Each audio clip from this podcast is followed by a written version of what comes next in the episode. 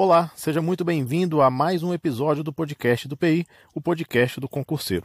No episódio de hoje eu quero tratar com vocês a respeito de uma decisão do STJ a respeito do Estatuto do Desarmamento, Lei 10.826 de 2003.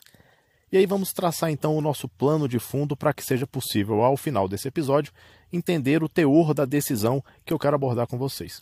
Então entenda que para o STJ, não se configura o delito previsto no artigo 12 do Estatuto do Desarmamento, o delito de posse irregular de arma de fogo, pelo simples fato de o registro da arma de fogo estar vencido.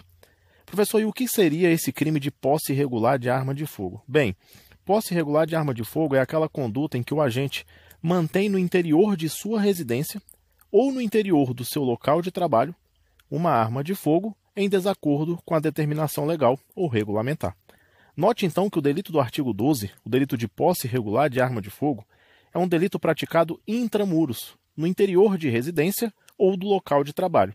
Lembrando que, em relação ao local de trabalho, é necessário que o sujeito seja o gerente ou o responsável por este local. Caso contrário, não se caracteriza o delito do artigo 12, posse irregular de arma de fogo, mas sim o delito de porte ilegal de arma de fogo. E em relação a esse crime do artigo 12, o STJ já tinha um entendimento antigo, no sentido de que não se configurava o delito pelo simples fato de o registro daquela arma de fogo estar vencido. Isso configuraria uma mera infração administrativa. Agora, mais recentemente, e essa decisão que eu quero abordar com vocês nesse episódio, o STJ entendeu que configura o delito de porte ilegal de arma de fogo o fato de o agente portar uma arma de fogo com o seu registro vencido. Então a arma está registrada, mas o registro está vencido. E esse agente porta a arma de fogo fora de sua residência, fora de seu local de trabalho. E isso configura o delito de porte ilegal de arma de fogo.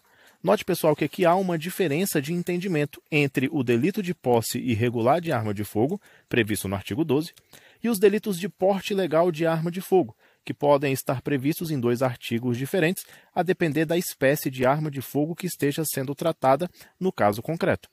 Se é uma arma de fogo de uso permitido, o delito se amolda ao artigo 14 do Estatuto do Desarmamento. Se é uma arma de fogo de uso proibido ou restrito, ele se amolda ao artigo 16.